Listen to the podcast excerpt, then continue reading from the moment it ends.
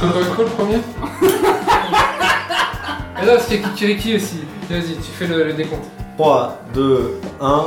Cocorico Kikiriki Kikiriki Cocorico Kikiriki Kikiriki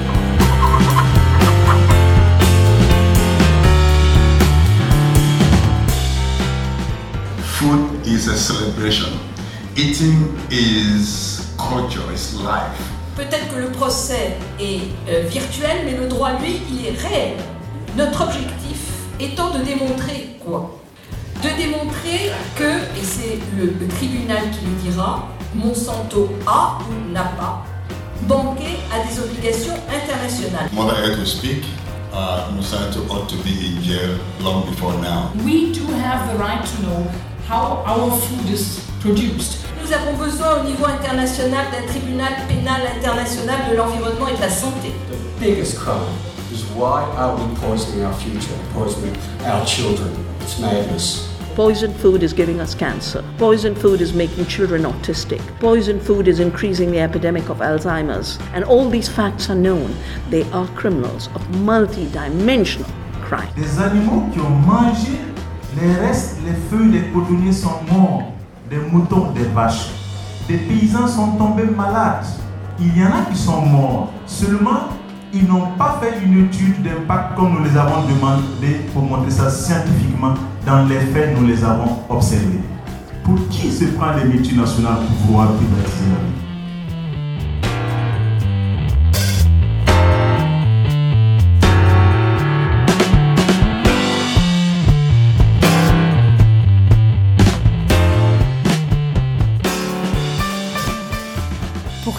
se prennent les multinationales pour vouloir privatiser la vie Vous l'aurez compris, aujourd'hui on parle de Monsanto et surtout du tribunal Monsanto qui s'est tenu à La Haye mi-octobre. La société civile a décidé de convoquer Monsanto devant un tribunal citoyen et bien sûr nous étions sur place.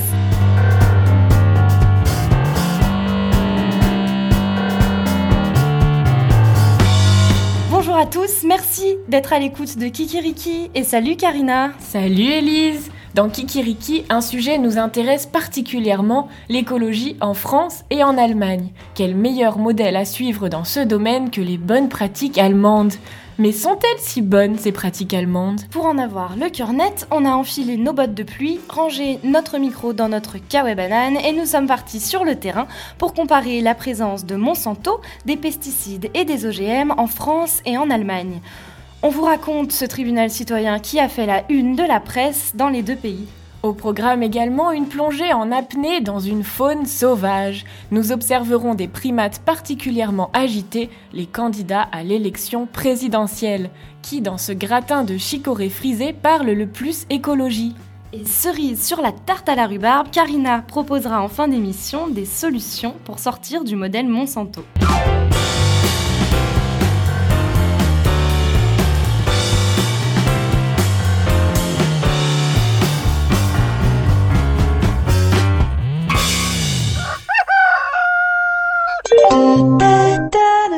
Le train à destination de La Haye va partir. Éloignez-vous de la bordure du quai.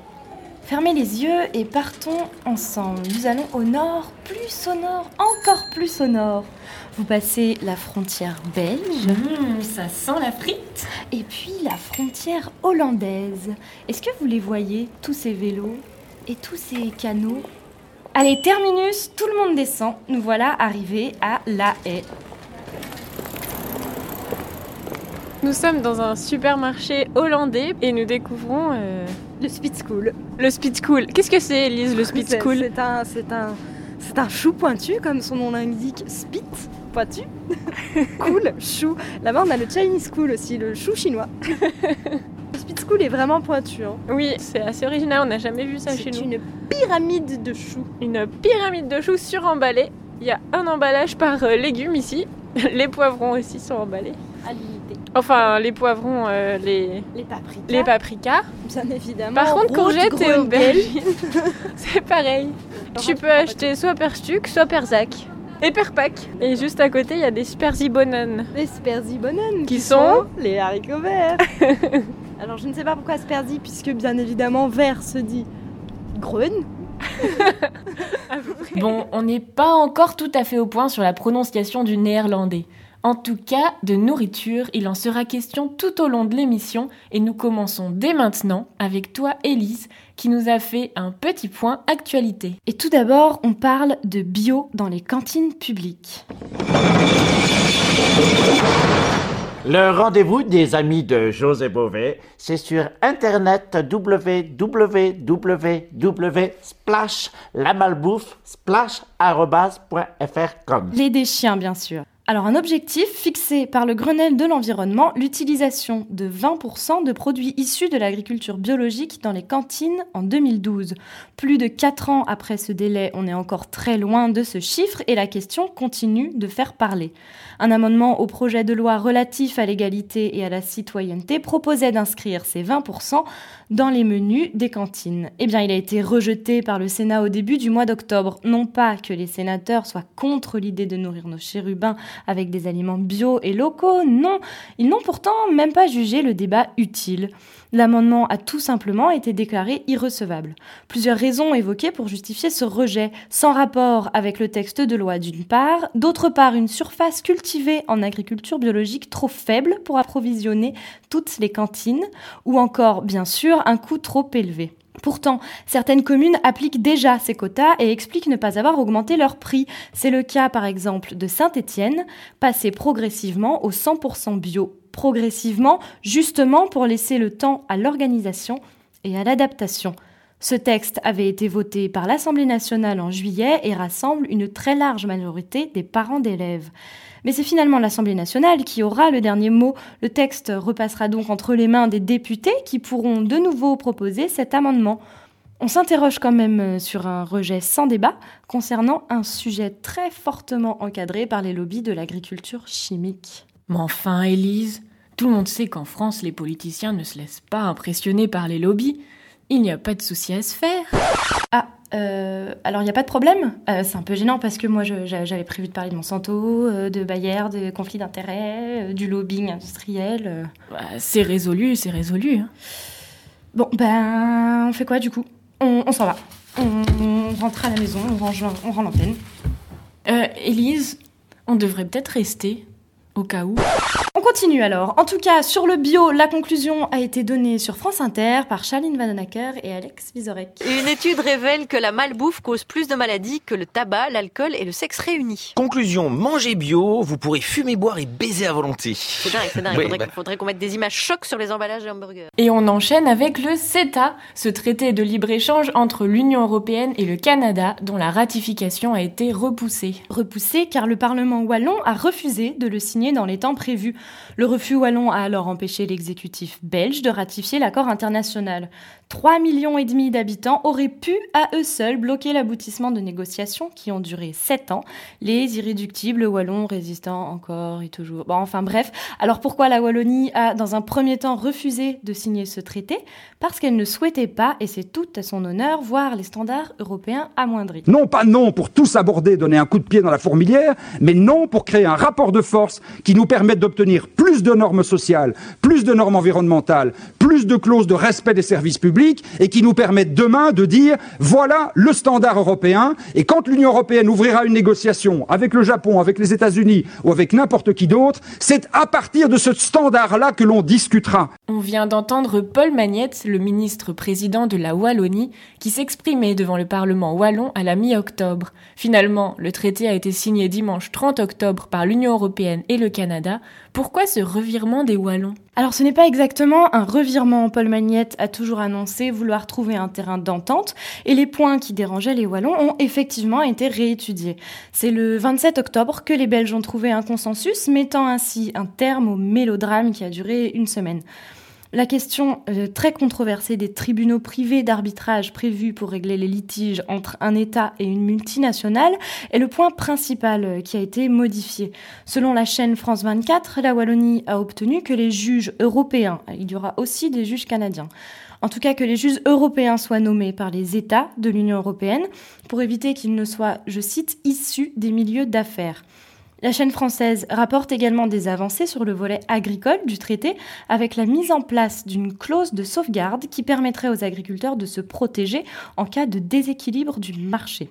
Le terme de déséquilibre du marché doit encore être explicité avec l'instauration de seuils qui pourraient rendre l'utilisation de cette clause impossible s'ils sont placés trop haut. Une des questions qui nous intéresse aujourd'hui, celle des OGM. Le Canada est le troisième producteur mondial d'OGM. Est-ce qu'il y a un risque d'importation de produits génétiquement modifiés vers l'Europe?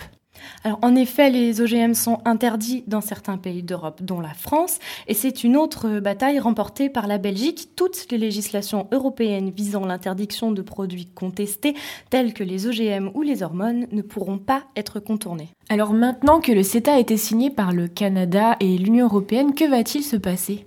Il doit encore euh, être ratifié par le Parlement européen, puis par chacun des parlements nationaux, voire régionaux, de l'Union européenne. Son avenir reste encore incertain, puisque suite à la certes courte euh, rébellion wallonne, d'autres parlements pourraient à leur tour remettre en question ce traité.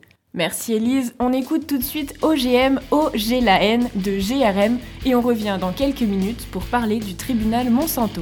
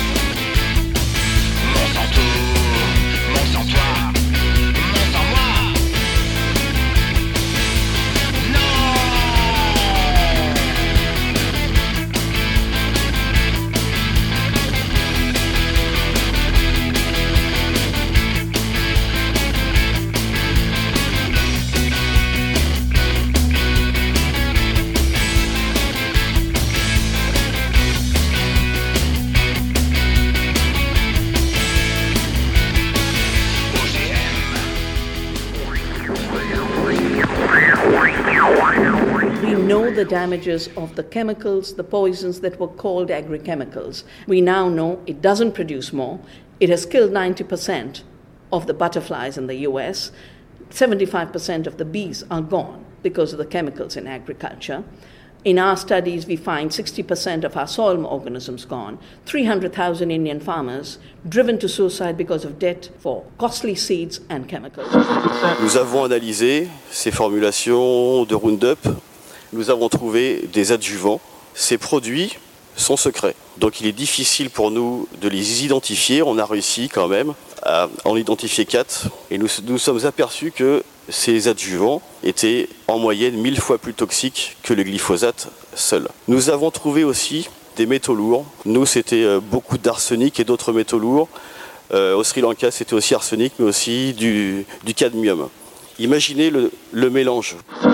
Science, and this is peer reviewed, it's published peer reviewed science, which is the gold standard, shows, for instance, very clearly how glyphosate causes cancers. We know that. We know it causes birth defects. It actually also causes what we call epigenetic changes, and also it disrupts the hormones. And this is one of the reasons why we're getting these epidemics of things like childhood obesity, diabetes, the other ones are issues like autism. Par exemple, aux États-Unis, où on a adopté les OGM en grande quantité, il y a de plus en plus de mauvaises herbes qui deviennent tolérantes aux herbicides et qui sont excessivement nuisibles maintenant pour les agriculteurs.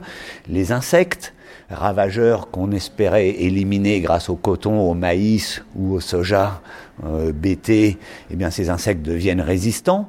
On est maintenant sur le fil. Notre agriculture européenne, américaine, euh, sud-américaine à grande échelle est en train d'aller droit dans le mur. Quand on parle de Monsanto, les premiers mots qui nous viennent à l'esprit sont agriculture industrielle, agriculture chimique, agriculture massive, semences brevetées ou encore pesticides. Les pesticides sont l'ensemble des substances utilisées en agriculture pour détruire les mauvaises herbes. Ce sont les herbicides. Éradiquer les champignons. Ce sont les fongicides. Anéantir les insectes. Ce sont les insecticides. Ou encore pour fêter la chandeur. C'est la bouteille de cidre. Les premiers signes d'effondrement des ruches coïncident étrangement avec l'arrivée sur le marché de nouveaux pesticides au milieu des années 80. Merci professeur Feuillage pour ce petit cours sur les pesticides. C'est un extrait d'une vidéo consacrée à la disparition des abeilles. Les pesticides tuent, c'est d'ailleurs leur premier but et ils endommagent notre biodiversité. Ils sont la première cause de la mort des abeilles, sans qui de nombreuses espèces végétales disparaîtront à leur tour. Et pourtant, ces pesticides s'achètent encore en magasin. Monsanto, c'est aussi les OGM. En France, les OGM sont interdits selon un principe de précaution. En gros, le principe de précaution, ça correspond à on ne sait pas trop si c'est mauvais pour la santé, alors dans le doute, mieux vaut s'abstenir. Ce que l'on sait moins, c'est qu'il y a quand même des cultures génétiquement modifiées sur notre territoire. Officiellement, il ne s'agit pas d'OGM, mais de mutagénèse. Cette pratique n'est donc pas encadrée par la législation des OGM. En Allemagne, la législation est différente. Seul un maïs, le maïs transgénique MON 810, est autorisé à la culture, mais les agriculteurs refusent de l'utiliser. Les études scientifiques se multiplient pour connaître les effets des OGM sur l'organisme.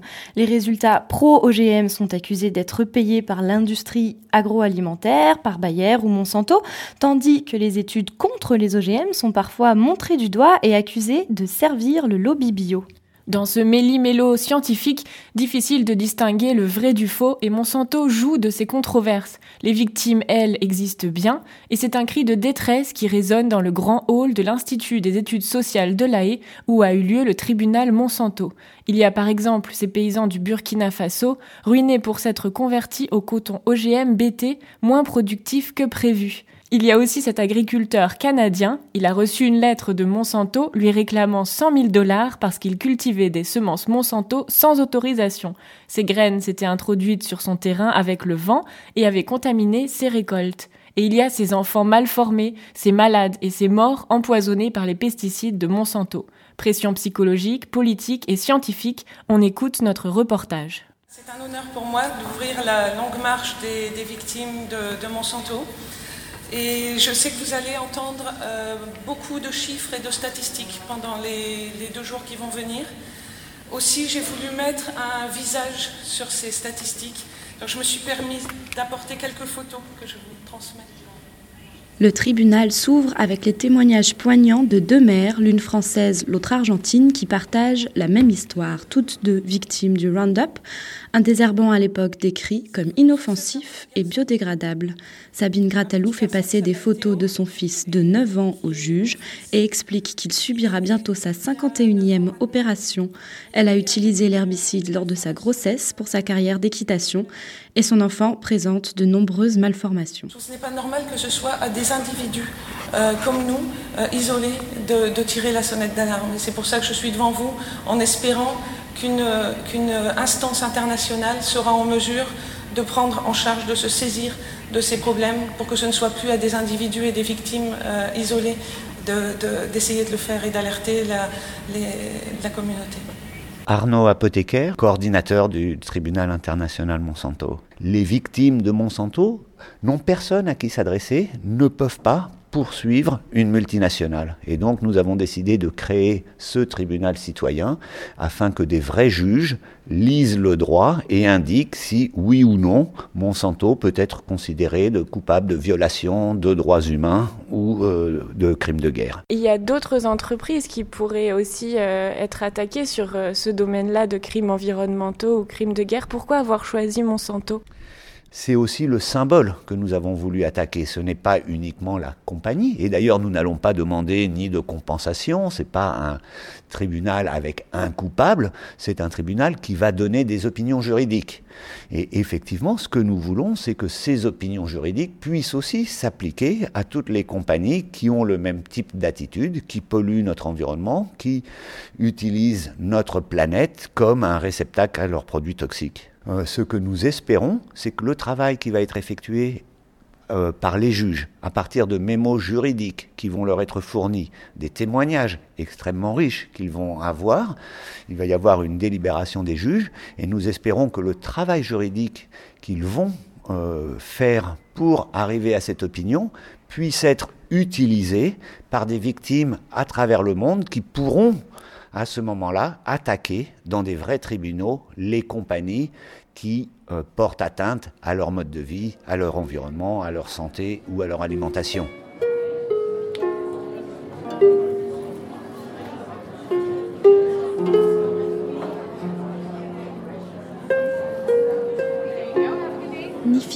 Ni un vrai tribunal. Le tribunal Monsanto est un tribunal citoyen où six questions sont posées au juge. Est-ce que Monsanto porte atteinte au droit à un environnement sain, au droit à l'alimentation, au droit à la santé, au droit à la recherche scientifique et à la liberté d'information?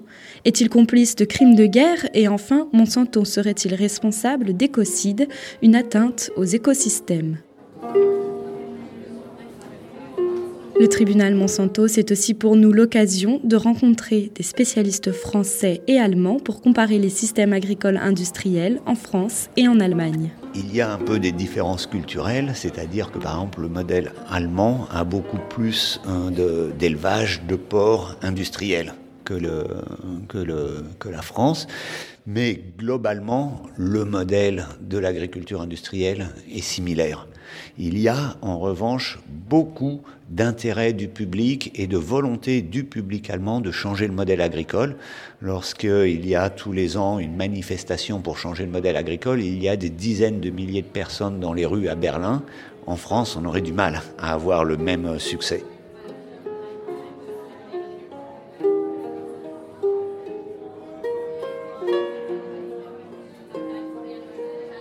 François Veillerette, je suis euh, directeur de l'association Génération Future. Je suis aussi le président du réseau européen d'associations Pan-Europe, ça veut dire Pesticide Action Network Europe. On informe euh, en diffusant des informations scientifiques sur la dangerosité des pesticides de, beaucoup de produits chimiques et également on fait la promotion des alternatives notamment l'agriculture, l'agriculture qui utilise beaucoup moins de pesticides, voire même plus du tout, comme l'agriculture biologique, et toutes les autres alternatives euh, pour ce qui concerne l'utilisation des, autres polychimiques dangereux. La différence entre euh, l'agro-industrie en France et en Allemagne, qu'est-ce que c'est pour vous? En France, on a une spécificité euh, avec un modèle très, très intensif porté d'ailleurs par le principal syndicat agricole depuis longtemps, la, la FNSEA. Mais l'Allemagne, il ne faut pas se faire une idée non plus d'une agriculture écolo, respectueuse de l'environnement. L'Allemagne a, changé de modèle il y a quelques années. Maintenant, elle est aussi extrêmement intensive et ça se manifeste en, élevage. Et je crois même d'ailleurs qu'au niveau du chiffre d'affaires, etc., l'Allemagne fait jeu égal, voire même dépasse, la France. On a ultra spécialisé nos régions, c'est ça la caractéristique en France. En gros, euh, ils sont partagés le territoire. Au nord, euh, le blé, au sud, le maïs. Il y a des régions où il n'y a plus que de l'élevage, il y a des régions de montagne.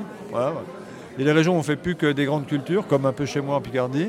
Et vous descendez dans le sud, il y a des endroits, c'est du maïs sur maïs au même endroit, avec tous les problèmes. Quand vous avez des systèmes culturaux comme ça ultra simplifiés, ben, vous avez des ravageurs qui s'installent plus facilement, les rotations sont plus courtes.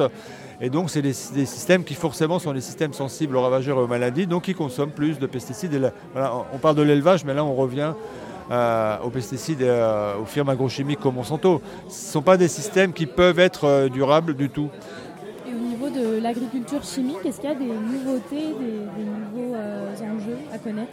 Il y a des plantes mutées qui apparaissent. Alors ça, c'est une tentative de contournement de la législation de la part des, firmes semencières. Comme les OGM sont euh, très largement banni sur le continent. Bah, ils ont eu l'idée non pas de, modifier le génome en injectant des séquences génétiques dans les plantes, mais ils ont créé des, mutations artificielles. Donc ça ne correspond pas à la définition d'une plante génétiquement modifiée. Ce sont des plantes mutées, mais le résultat elles-mêmes, elles sont mutées, c'est de la mutagénèse dirigée pour leur donner les caractéristiques qui peuvent être des caractéristiques de résistance, par exemple à les herbicides aussi. Donc c'est assez malin de leur part, il faut le reconnaître, c'est de contourner cette réglementation pour ne pas en supporter les, contraintes.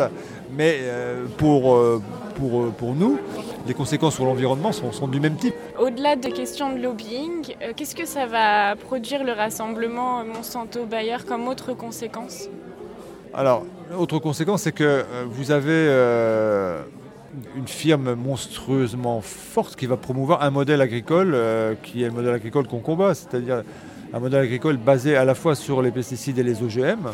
Euh, et donc, euh, on va avoir en plus un, modèle transnational à, cheval entre l'Europe et les États-Unis.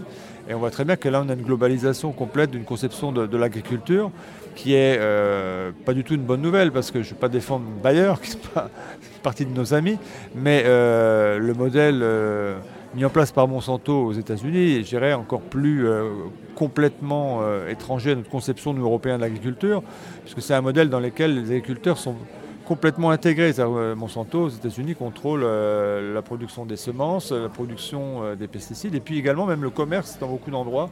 Des, récoltes. C'est-à-dire que l'agriculteur, là-dedans, lui, il n'est plus qu'un maillon dans une chaîne, c'est pas du tout un, travailleur indépendant, mais c'est une sorte d'ouvrier dans, du travail à la chaîne.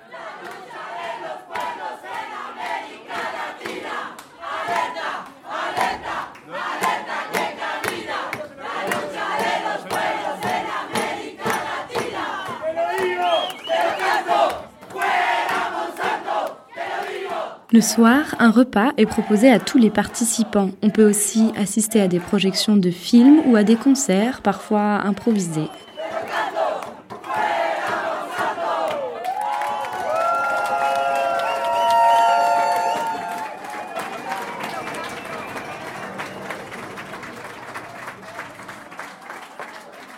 Ich bin Christiane Lust, bin Sozialarbeiterin.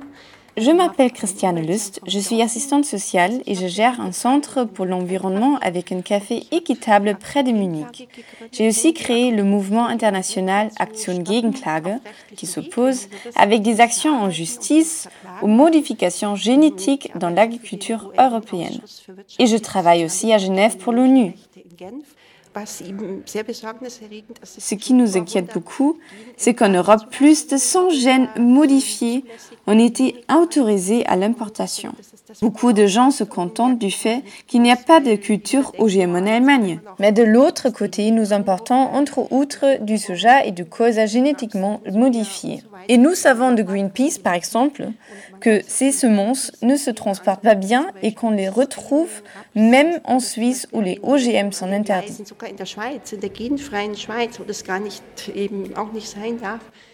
On a le sentiment en France que l'agriculture biologique est beaucoup plus intensive en Allemagne, mais que d'un autre côté, l'industrie de la viande est beaucoup plus proche du modèle américain avec euh, des grandes halles bétonnées. Euh, est-ce que est-ce c'est est-ce votre sentiment aussi? Ja, die biologische Industrie ist ja etwas, wo die Nachfrage auch immer mehr steigt.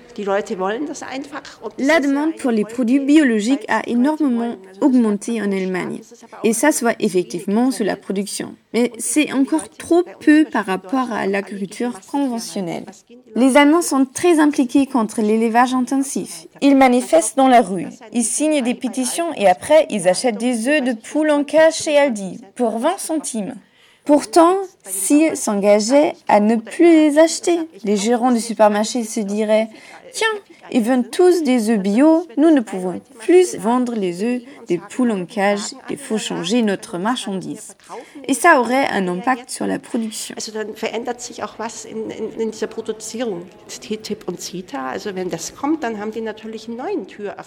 qui est particulièrement inquiétant avec les discussions autour du TAFTA et du CETA, c'est que les portes de l'Europe seraient grandes ouvertes aux multinationales de l'agroalimentaire.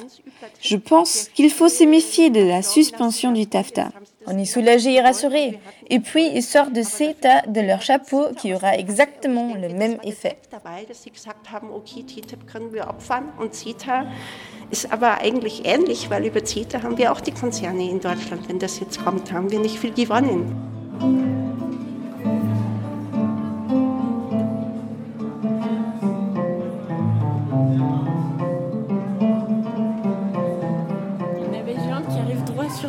Elle fait à peu près notre taille, elle est même plus grande que nous. Excuse me. Pourquoi est-ce que vous êtes habillée comme une abeille? Because I'm very sad, because uh, all my brothers and sisters are dying. Parce que je suis très triste, parce que mes frères et sœurs sont en train de mourir. Les gens se demandent pourquoi, et selon les scientifiques qui ne sont pas payés par l'industrie des biotech, ce seraient les pesticides néonicotinoïdes qui nous tuent. Et il y en a beaucoup dans notre nourriture dans nos graines, en particulier les graines OGM. Donc je suis habillée comme une abeille en solidarité envers mes frères et sœurs pour dire que nous sommes en train de mourir et sans nous, vous mourrez aussi.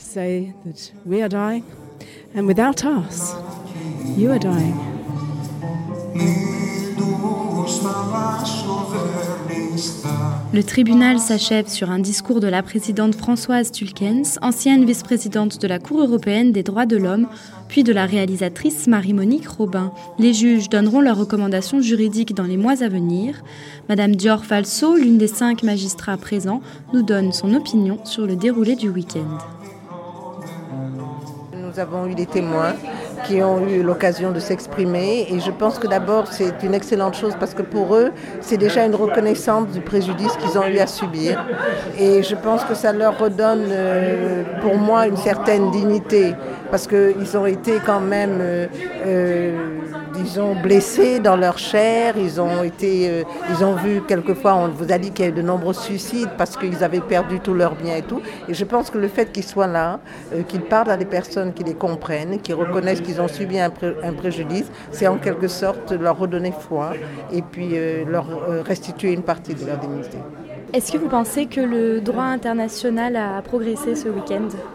Euh, je pense que progresser, bon, le droit international existe là, mais justement, c'est le rôle, je pense, de ce tribunal-là, euh, de faire avancer le droit. La présidente l'a dit tout à l'heure dans sa conclusion.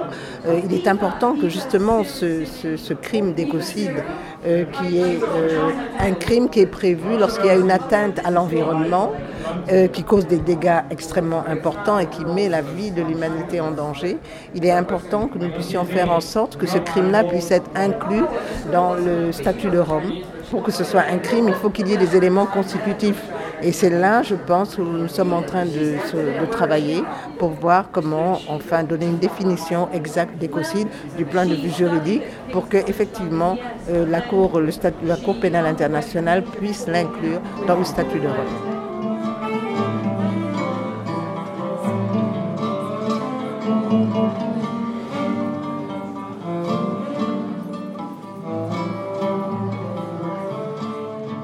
Les juges ne rendront pas leurs recommandations juridiques avant plusieurs mois. C'est la prochaine et dernière étape de ce tribunal citoyen. Nous vous tiendrons bien évidemment au courant de la suite des événements dans les prochaines émissions de Kikeriki. Et j'en profite pour remercier Marène Meust et Laurine Carton qui ont bien voulu prêter leur voix pour doubler Christiane Lust et Glory Bee, l'abeille anglaise. Kiriki, moi, ça me fait penser à un truc japonais, genre un film de Miyazaki. De la musique à nouveau, dit Partisan nous chante l'été. Das ist der Sommer.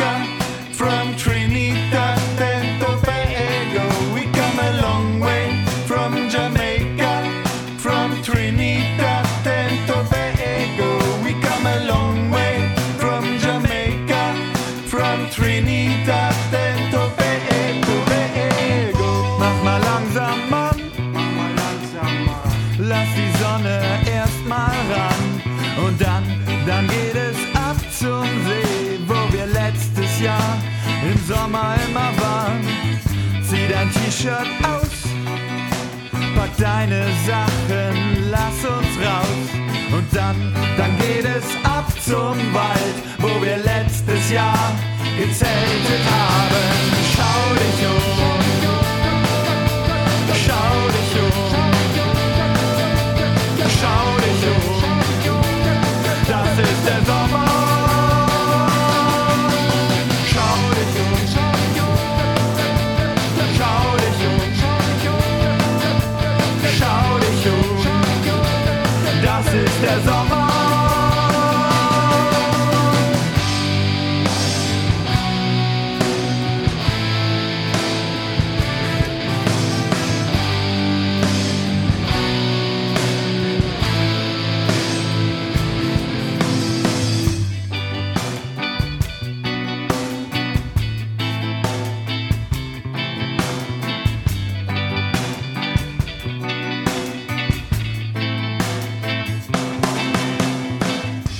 Que se passe-t-il ailleurs dans le monde pendant ce temps-là? Faisons une petite pause, fermez les yeux et laissez-vous emmener loin d'ici. Et loin d'ici pour aujourd'hui, ce sera Dubaï.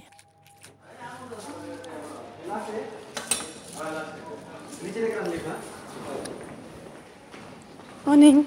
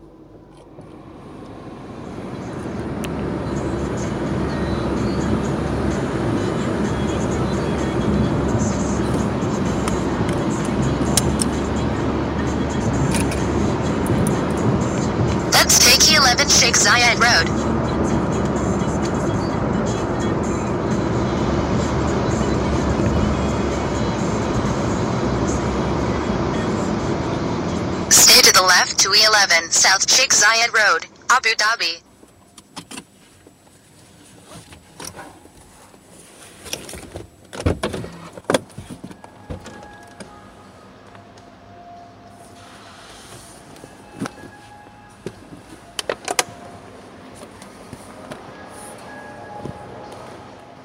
Merci à Marraine Meus pour sa balade sonore en provenance directe de Dubaï. Et pour l'heure, on retourne en France. Moi, président de la République, je ne veux pas d'écologie punitive. Les moyens donnés à l'agriculture biologique sont complètement insuffisants. Il s'agit de donner une voix à la planète, c'est pas un problème de droite ou de gauche. Notre maison brûle. Et nous regardons ailleurs. Français Dans chaque émission, Kikiriki s'invite dans l'arène du combat de coq le plus prisé du pays, l'élection présidentielle. Des coqs en pâte affrontent des coqs de village, certains y laissent des plumes, d'autres fiers comme des coqs paradent et se pavanent. Sans mentir, si votre ramage se rapporte à votre plumage, vous êtes le phénix des hôtes de ce bois. Mais ces coqs nationaux qui veulent être califes à la place du calife s'intéressent-ils à l'écologie? Leur fumier est-il bio Leurs graines sans OGM Et leurs poulettes à l'air libre? Allons voir ces primaires, ces débats et ces déclarations de plus près. Les gens disent Ah, ça y est, Macron, il est à 15%. Mais il y a quoi dans cette bulle? On ne sait pas quel est son programme. Pourquoi il n'y aurait pas une bulle verte? Mais avec un vrai programme à l'intérieur. Sans surprise, c'est chez les Verts qu'on a le plus parlé d'écologie. Le premier tour des primaires a tranché, Michel Rivasi et Yannick Jadot s'affronteront au second tour. Rivasi présidente, sa première mesure sera de fermer les 24 réacteurs nucléaires défectueux. Jadot président commencerait lui par introduire 100% d'aliments bio ou locaux dans les cantines scolaires, même si, contrairement à Michel Rivasi, il ne croit pas qu'un écolo puisse vraiment gagner l'Elysée en 2017. 2017. Résultat des primaires le 7 novembre. Les deux candidats verts sont aussi revenus sur la triste nouvelle révélée par le WWF. Plus de la moitié des vertébrés a disparu durant les 40 dernières années. C'est notre alimentation qui est en grande partie responsable. Notre agriculture pollue, réchauffe le climat et consomme beaucoup trop. Nous vivons actuellement une nouvelle extinction de masse comme celle qui a provoqué la disparition des dinosaures. Selon l'ADEME, si c'est possible, on peut atteindre 100% d'énergie renouvelable pour 2050. C'est Michel Rivasi qui cite l'Agence de l'environnement et de la maîtrise de l'énergie et qui en profite pour critiquer la PPE, la fameuse programmation pluriannuelle de l'énergie. Publiée avec 10 mois de retard et contre toutes les promesses du gouvernement, elle renvoie à l'après-quinquennat la réduction du nucléaire en France. Et le CETA inquiète, pas uniquement les finalistes de la primaire d'Europe Écologie Les Verts, mais de nombreux candidats à l'élection présidentielle. Marie-Noël Linemann, Arnaud Montebourg, Benoît Hamon, Marine Le Pen, Nicolas Dupont-Aignan, Jean-Frédéric Poisson, Philippe Poutou, Jacques Cheminade, Jean-Luc Mélenchon, Jean Lassalle, Gérard Filoche et Henri Guénaud s'y opposent. Écologique aussi, le coup de gueule de Jean-Luc Mélenchon. Dans sa quatrième revue de la semaine, le youtubeur s'attaque à l'agriculture industrielle, aux protéines carnées et au CETA. Selon lui, cette agriculture polluante fait partie des responsables de la disparition des vertébrés. Il faut arrêter de produire en grande quantité et de mauvaise qualité. Il prône une agriculture paysanne, écologique et planifiée avec une réduction de notre consommation de viande. Alors, vous n'avez pas compris? Que euh, si vous ne changez pas l'alimentation, et en particulier si euh, nous ne sortons pas des protéines carnées, eh bien nous sommes condamnés à tout détruire autour de nous. Tout détruire. Voilà ce qui est en cause. Il faut que tout le monde devienne euh, écologiste, c'est-à-dire comprenne l'importance de cette question. Ce n'est pas devenu une question au milieu du programme, c'est une question qui doit être centrale. Si nous ne faisons rien, l'écosystème va être détruit. Vous avez compris ça, les gens? Va être détruit là, sous vos yeux dans les années qui viennent, alors même que ça serait si facile de bifurquer. Écologie encore avec François Fillon, François Fillon qui s'inquiète du réchauffement climatique. Dans ses pastilles Le courage de la vérité, il dénonce si on ne maintient pas le nucléaire, les émissions de CO2 vont augmenter. Pour nous sauver de la fonte des glaces et de la montée des eaux, François Fillon a une solution, prolonger la durée d'exploitation des centrales nucléaires de 40 à 60 ans et stopper la fermeture de Fessenheim. Merci François. Vive la République Vive la France Bon, en fait, euh, c'est un peu déprimant cette émission. Mais non, Élise que nenni C'est sans compter sur la meilleure rubrique de cette émission, une chronique qui fait éclore les fleurs et rentrer les chauds rayons de soleil par la fenêtre, la chronique de la joie et de la bonne humeur, la chronique projet positif. Haricots, beurre, nain des monts d'or, chou quintal d'Auvergne, orge gloire du Velay, ça vous dit quelque chose? Prenez votre pioche et votre grelinette, je vous emmène sur les terres ancestrales sacrées de... Enfin, dans le jardin du siège de la marque Seb vers Lyon. Il fait pousser des semences parmi les plus vieilles du monde. Elles proviennent de l'Institut Vavilov de Saint-Pétersbourg qui conserve 325 000 semences, racines et boutures collectées à travers le monde. Environ 75% de la diversité génétique des plantes a disparu au cours du XXe siècle, selon les estimations de la FAO, l'Organisation des Nations Unies pour l'agriculture et l'alimentation. En Europe, le catalogue européen des espèces et des variétés détermine les semences commercialisables et échangeables. Pour y figurer, une variété doit subir un test de distinction d'homogénéité et de stabilité et un autre de valeur agronomique et technologique. En plus, le prix d'inscription au catalogue coûte plusieurs milliers d'euros. Ce catalogue a donc fait disparaître les variétés les moins productives au détriment du goût. Face à cette disparition de la diversité de nos aliments, ces graines anciennes ont une valeur inestimable. C'est la mémoire végétale du monde. Grâce à ces jardins, nous pouvons redécouvrir des odeurs et des goûts oubliés et avoir une alimentation plus diversifiée.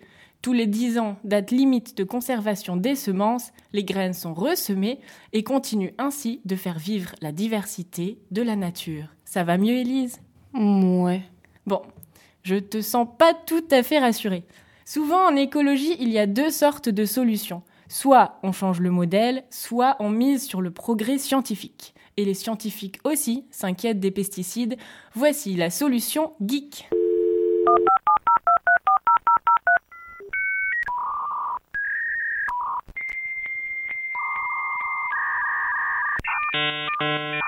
Il s'appelle Simon Bernard, il a 25 ans, il est étudiant à l'École nationale supérieure maritime du Havre et il a peut-être eu l'idée du siècle. Cette idée a conquis le jury du concours Green Tech École, un concours organisé par le ministère de l'Environnement qui a décidé de le récompenser avec 150 000 euros et un CDD de 9 mois dans un incubateur du ministère pour réaliser son projet. Bon alors mais c'est quoi cette idée de génie?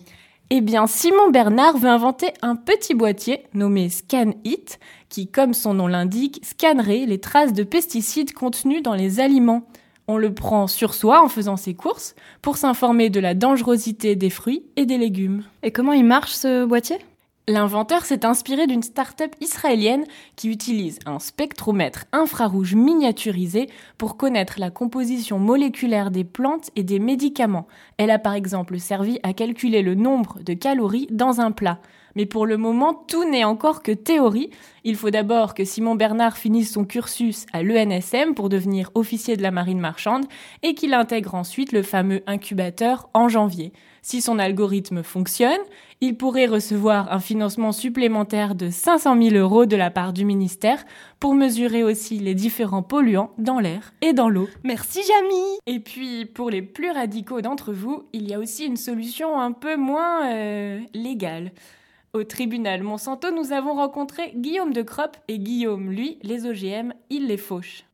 Quelle que soit la peine, quelle que soit l'amende, L'intérêt est tellement important par rapport aux pollinisations, euh, par rapport aux, contaminations, parce que la culture OGM est hégémonique. C'est ça qu'il faut savoir en gros. Le pollen, ça vole. C'est fait pour ça. Les oiseaux transportent des graines. Les rongeurs transportent des graines. Des graines tombent des euh, remorques lors des récoltes. Il y a forcément dissémination. C'est inévitable. Merci Karina. Et l'intégralité de ton interview avec Guillaume de Croop est à retrouver avec beaucoup d'autres bonus dans les prochains jours sur kikeriki.fr k i k e r i k i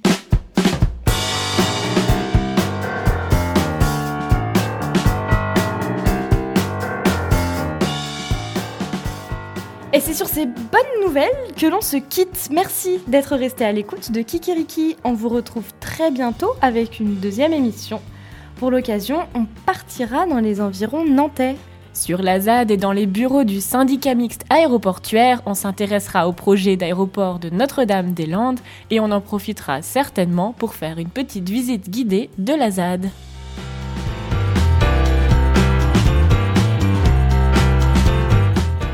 Ce magazine environnement a été réalisé avec de l'électricité renouvelable, à pied, à vélo et en transport en commun.